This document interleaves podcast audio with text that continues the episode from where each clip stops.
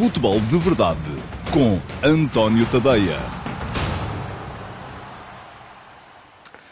Olá, muito bom dia a todos. Eh, eu sou o António Tadeia, este é o Futebol de Verdade, edição de 3 de outubro de 2019, edição que começou 15 minutos mais tarde, 15, 17 minutos mais tarde, por causa da uh, conferência de imprensa de Fernando Santos, que acabou de anunciar a lista dos 25 jogadores convocados para uh, duplo confronto da Seleção Nacional frente ao Luxemburgo e à Ucrânia. Duplo confronto que vai, com certeza, levar Portugal para mais próximo da fase final do próximo Campeonato da Europa, Campeonato da Europa de 2020. Não é muito complicado, eu já vou explicar melhor as contas mais daqui a bocadinho, mas vou também passar em revista aquilo que foi a, a lista dos jogadores chamados por Fernando Santos. Houve cinco alterações relativamente à última convocatória essa para os jogos contra a Sérvia e a Lituânia, em que Portugal deu aí sim um passo uh, fortíssimo em frente para estar na fase final do Campeonato da Europa. Entretanto, não se esqueça que uh, pode uh, fazer perguntas, pode deixar perguntas na caixa de comentários deste post de Facebook, quem está a ver em direto no Facebook, é evidente. Um, e eu, no final, a equipa que, que produz este Futebol de Verdade vai escolher uma das perguntas que forem deixadas nesta caixa de comentários e eu responderei. não tem que ser sobre os temas, e vão ser dois, que, sobre os quais vou debruçar-me aqui hoje, que são a convocatória de Fernando Santos para a Seleção Nacional e a derrota do Benfica ontem em São Petersburgo frente ao Zenit eh, na Liga dos Campeões. Não tem que ser sobre estes dois temas, pode ser sobre outros qualquer, desde que seja, obviamente, futebol. Mas pronto, vamos então à lista de convocados de Fernando Santos para o próximo confronto duplo da Seleção Nacional. Cinco alterações relativamente à última uh, convocatória e vou passar a citá-las. Sai João Cancelo, entra Ricardo Pereira, troca de lateral direito. Sai uh, Ricardo Carriço, entra Ruben Semedo, troca de defesa central. No meio campo, sai Renato Sanches, entra João Mário, troca de uh, jogador, enfim, médio de ligação. E no ataque, sai Pudense, entra Bruma e uh, sai Jota e entra André Silva. Ora bem, o que é que isto significa? Significa que, além dos 25 jogadores que chama com rigor, que, que, que vão sendo sempre chamados, há sempre mais uns 5, 6, 7, e o Fernando Santos ehm, deu nota disso mesmo, há sempre mais uns 5, 6, 7 que andam ali, que fazem parte do lote, enfim, eu acho que haverá 35 jogadores uh, que uh, estão sempre a ser chamados, ora sai um, entra outro. É claro que há 15, 16 que estão sempre nas convocatórias, mas depois um, os outros vão alternando entre si, consoante não só o momento de forma que atravessam, mas também a vontade que o Selecionador Nacional terá de os observar. E ele justificou isso na última convocatória, por exemplo, quando uh, falou na chamada de Daniel Pudense, que se estreava e acabou por não jogar, mas pronto, esteve no grupo, esteve a treinar com o grupo. Ele, uh, Fernando Santos, acabou por dizer isso mesmo, que quando há algum jogador que lhe chama a atenção pelo, pelo clube, ele gosta de o chamar para o ver ao vivo vivo, para o ver a treinar, quanto mais não seja. E para perceber se ele tem ou não capacidades para integrar o grupo da Seleção Nacional. É por isso que aparecem agora estes uh, jogadores. Cancelo, enfim, dos que saem, Cancelo Está a ter alguns problemas para ser uh, titular em todos os jogos do Manchester City e Ricardo Pereira tem estado bem no Leicester. Portanto, aqui temos claramente uma posição para a qual Portugal tem três jogadores de grande nível, João Cancelo, Nelson Semedo e Ricardo Pereira, uh, já para não falar de Cédric, que enfim, que caiu um bocadinho na hierarquia, uh, mas pelo menos estes três jogadores vão estar até à fase final a lutar pelas duas vagas disponíveis. Depois, na questão dos defesas centrais, parece que há três jogadores que estão fixos, que são eles Fonte, Pep e Rubem Dias, e depois depois há a quarta vaga, ela vai estar também ali um bocadinho a oscilar entre vários jogadores. Teve Carriço na última lista, está agora Ruben Semedo. Ruben Semedo que foi também uh, citado como sendo um caso de recuperação. Eu recordo que há uns anos Jorge Jesus vaticinou que ele seria o futuro central da Seleção Nacional. Ele depois teve vários problemas mais a nível pessoal e social e acaba agora no Olympiacos por uh, se recuperar e está a fazer uma boa época e, portanto, a justificar uh, a convocatória de Fernando Santos. É um central veloz, imponente do ponto de vista físico, que se tiver a cabeça no lugar pode claramente chegar lá. No meio campo, Porquê é que está João Mário e não está Renato Sanches? Enfim, está João Mário porque ele está a recomeçar a jogar. Uh, Renato Sanches também não tem tido um efeito assim tão grande no Lille e uh, tem sido João Mário uh, no Lokomotiv de Moscovo, já está a fazer a Liga dos Campeões, enfim, portanto está, é um jogador que está a reentrar também e com o qual Fernando Santos não quer perder o contacto. E depois, no ataque, Pudense veio para se mostrar no último estágio, agora regressa Bruma, que também uh, pelo que tem feito no PSV, justifica perfeitamente a, chamada a esta seleção, tal como regressa também André Silva, e aqui resta perceber se não será também por causa dos problemas físicos de Jota, uh, mas André Silva é claramente também um jogador desta seleção, é um novo, ele tem sido titular na equipa do Eintracht Frankfurt, tem feito golos. Tenho pena que não esteja o Gonçalo Paciência, que é um, que é um avançado que eu gosto particularmente, cujas características gosto particularmente, mas a verdade é que Gonçalo Paciência tem sido suplente no Eintracht, onde uh, André Silva tem sido titular. Uh, ele depois geralmente entra, faz golos também. Uh, acho que Portugal tem ali jogadores para poderem ser soluções em termos goleadores, tanto o Gonçalo Paciência como o André Silva, como, e veremos também se nestes jogos como é que Fernando Santos vai armar a equipa, se com o Ronaldo a funcionar como avançado mais de referência ou se colocando à frente dele um jogador como André Silva para poder Ronaldo explorar melhor as suas capacidades a partir de uma das alas. Os jogos são, enfim, não vou dizer que são uh, nem fáceis nem difíceis. Há um claramente que é mais fácil do que o outro. O Portugal joga em casa contra o Luxemburgo e joga fora contra a Ucrânia. A questão é que, uh, tal como está uh, este grupo, e eu aqui há tempos a brincar dizia que para estar na fase, para não estar na fase final de um campeonato da Europa, a partir do momento em que a prova foi tão alargada, quase que é preciso fazer falta de comparência, porque à partida quem, enfim, é muito difícil falhar as qualificações. Portugal, ao ganhar na Sérvia, garantiu uh, praticamente a presença na uh, fase final. E foi, é estranho porque foi a primeira vitória na fase de qualificação. Portugal vinha com dois empates nos dois primeiros jogos, jogos em casa com a Sérvia e com a Ucrânia. Poderíamos achar que estaria numa situação complicada, mas foi ganhar a Belgrado e a partir do momento em que foi ganhar a Belgrado e conseguiu também ganhar a Lituânia em Vilnius, o que é que Portugal garantiu? Que com os quatro jogos que lhe faltam, Luxemburgo em casa, Luxemburgo fora, Ucrânia fora e Lituânia em casa, eh, se Portugal conseguir ganhar três destes quatro jogos, e estamos a falar claramente dos dois jogos contra o Luxemburgo e do jogo contra a Lituânia em casa, Portugal vai somar 17 pontos. Ora, a Sérvia já não pode chegar a estes 17 pontos no máximo. Se ganhar os três jogos que lhe faltam, ainda tem um jogo com a Ucrânia, chegará aos 16. Portanto, enfim, podemos dizer, eh, é fundamental ganhar ao Luxemburgo, pelo menos. Já não será tão importante, a não ser que queiramos ser primeiros do grupo, eh, ganhar ou pelo menos empatar na Ucrânia, eh, e aí seria ganhar em princípio, porque a Ucrânia goleou a Sérvia e tem vantagem sobre Portugal neste momento em termos de golos marcados e sofridos. Mas eh, para se o objetivo é apenas a qualificação, e qualificam-se os dois primeiros, sendo que o terceiro, que em princípio será a Sérvia, vai para o play-off, eh, se o objetivo é a qualificação, então o jogo da Ucrânia até nem é assim tão importante. Pode ser encarado numa perspectiva um bocadinho mais diletantística. É claro que e é bom não, não esquecer, e Fernando Santos reforçou isso, quanto mais não seja a falar também um bocadinho para dentro, para os seus jogadores, os jogos com a Ucrânia, uh, perdão, com a Lituânia e com o Luxemburgo não estão ganhos. Faz hoje, precisamente, dois anos, foi no dia 3 de outubro de 2017, que o Luxemburgo, em jogo de qualificação para a fase final do Campeonato do Mundo 2018, uh, foi uh, empatar a zero com a França em França. E, portanto, não é uma coisa que... E a França depois veio a ser campeã do mundo eh, em 2018. Portanto, não é líquido que estes jogos estejam ganhos, mas também, enfim, é, será seguramente muito mais fácil conseguir ganhar em casa ao Luxemburgo do que ir ganhar à Ucrânia em Kiev. Portanto, Atenção para os dois jogos, eh, mas eh, com a certeza de que, em princípio, a qualificação já não estará eh, muito complicada e que Fernando Santos pode ir aproveitando para ver jogadores, testar estes agora, testar outros mais tarde, para melhorar a equipa e ela, recordo bem, bem precisa de ser melhorada porque tem mostrado algumas debilidades nos últimos jogos.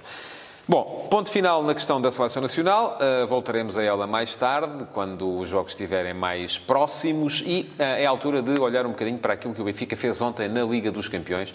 O Benfica voltou a perder, perdeu ontem frente ao Zenit.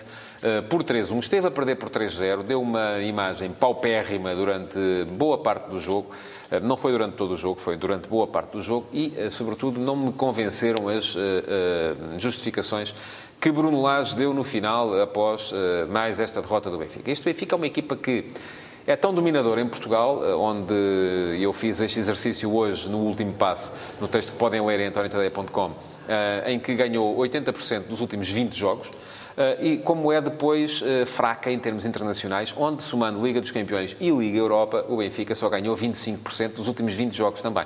Portanto, há uma diferença abismal entre aquilo que é o rendimento do Benfica interno e aquilo que é o rendimento do Benfica externo.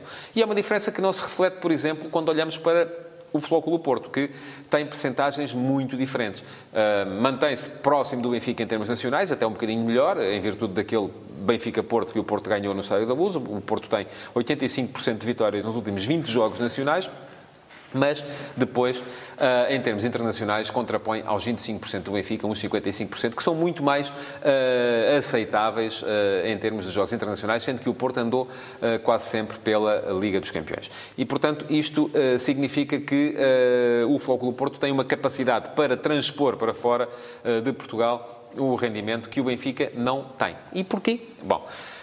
É fácil e muitos de vós, obviamente, olham logo para uh, as vertentes menos nobres uh, daquilo que veio no futebol. Os árbitros, a uh, influência externa, os, a influência sobre os adversários, enfim, isso eu não consigo uh, provar nem detectar. Uh, aquilo que vejo é que, de facto, este Benfica, quando joga fora, e ainda ontem, por exemplo, se olharmos para o lance do primeiro golo do Zenit, é um lance que em Portugal, e fosse a favor do Benfica, contra o Benfica, a favor do Porto, contra o Porto, a favor do Sporting, contra o Sporting, eu acho que a maior parte dos árbitros, na maior parte dos jogos, marcava falta. Mas aquilo não é falta. E eu passo a vida a dizer isto. Em Portugal, os jogadores estão muito viciados numa questão que é assim que se sentem o adversário chegar se sentem em dificuldades, eh, sobretudo quando estão virados para a linha lateral ou para a linha de fundo, o que é que fazem? Deixam-se cair para o chão e sai o apito. Aparecem os árbitros auxiliares a levantar a bandeirola como se estivesse a chegar eh, o comboio à estação.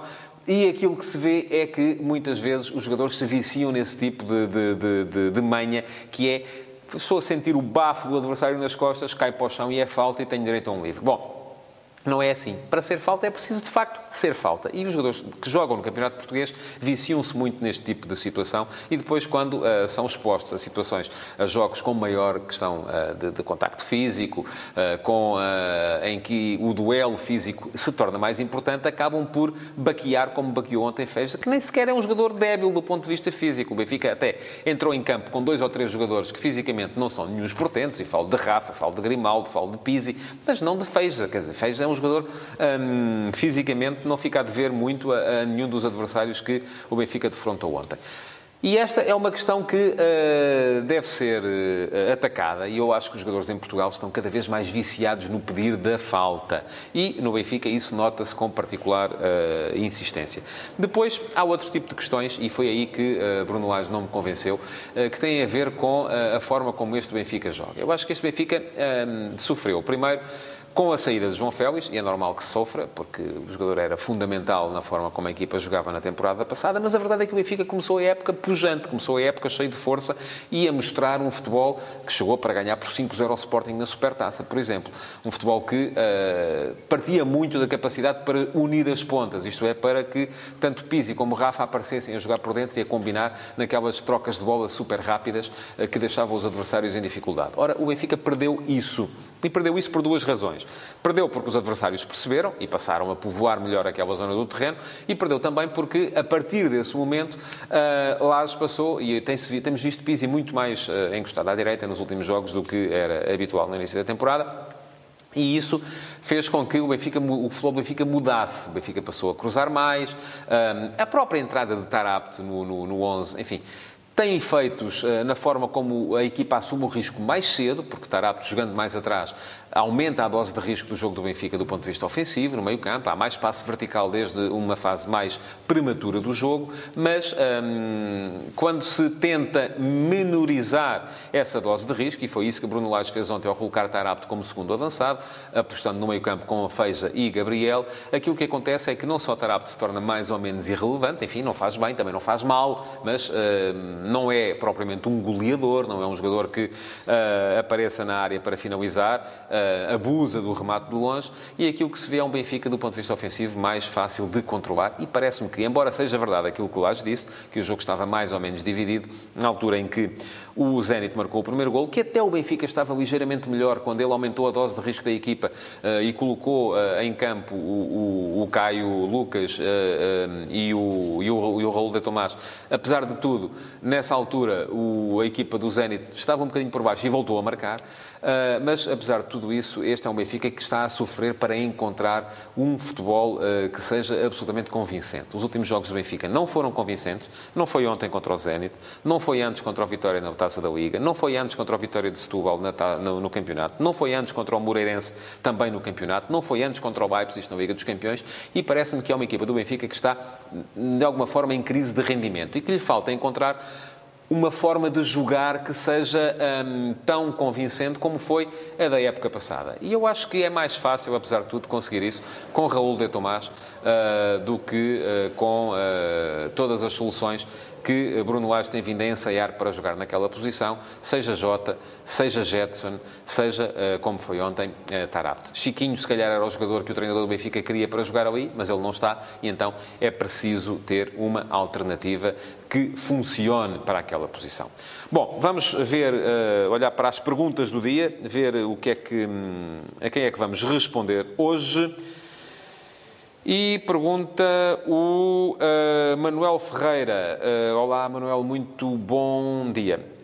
O que pensa dos jogos das equipas portuguesas para hoje na Liga Europa? Todos a jogar em casa e a precisar de pontos, especialmente o Sporting e o Vitória. Abraço. Ora bem, sim, toda a gente precisa de pontos, obviamente. Estamos numa segunda jornada ainda das uh, competições europeias e, portanto, é a altura para toda a gente precisar ainda de pontuar, porque ainda ninguém tem a situação absolutamente garantida. Claro que precisam mais de pontos aqueles que perderam na uh, primeira jornada.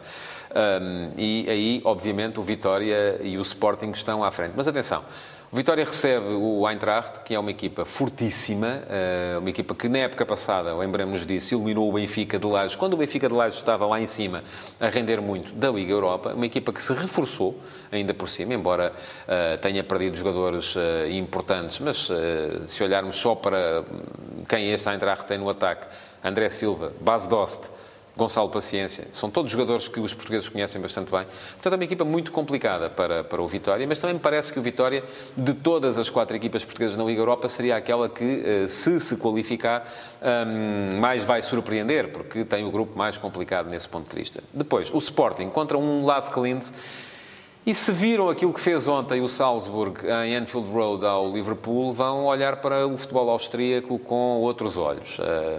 O futebol austríaco está a renascer, o Salzburg é uma equipa fortíssima, o Las Linz está um bocado abaixo e por isso mesmo vai em segundo lugar no Campeonato da Áustria, mas é preciso olhar para as equipas do Campeonato Austríaco, da Liga Austríaca, com outros olhos. São equipas fortes do ponto de vista ofensivo eh, e que começam a ter uma organização tática que não tinham até aqui há algum tempo. Portanto, atenção a este Las Linz, vai ser um duro teste para o Sport Sporting de Jorge Silas. Um, e é muito importante para o Sporting, depois de ter perdido em Eindhoven com o PSV, tem mesmo de ganhar o jogo de hoje, senão começa a complicar muito a tarefa, tal como o Benfica está a complicar na, um, na Liga uh, do, dos Campeões.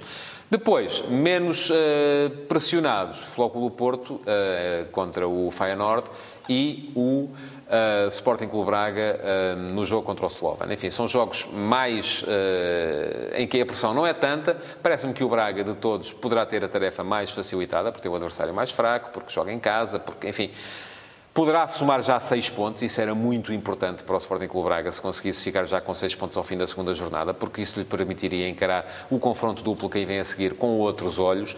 Um, o Flóculo Porto, enfim, é uma equipa com uma estatura europeia e com um estatuto europeu que os outros, não, os outros quatro, os outros três participantes portugueses na Liga Europa não têm e que pode uh, perfeitamente impor o seu futebol ao Feyenoord, porque é uma equipa que tem uma solidez, que tem um pedigree europeu uh, que nestes jogos lhe permite não vacilar. E, portanto, isso é, é muito importante para conseguir pontos, e é isso, quem sabe, que tem faltado a estes jogadores do Benfica na Liga dos Campeões. Veremos, amanhã cá estarei para fazer o balanço destes quatro jogos da Liga Europa. Para já, aquilo que tenho para vos pedir é que eh, reajam, que ponham like neste vídeo, que comentem, que o partilhem e já sabem também que se uh, o Futebol de Verdade está em Futebol de Verdade, em uh, direto de segunda a sexta-feira, uh, às 12h30, no Facebook de António Tadeia. Futebol de Verdade para ouvirem no vosso telemóvel. Muito obrigado por terem estado desse lado e até amanhã.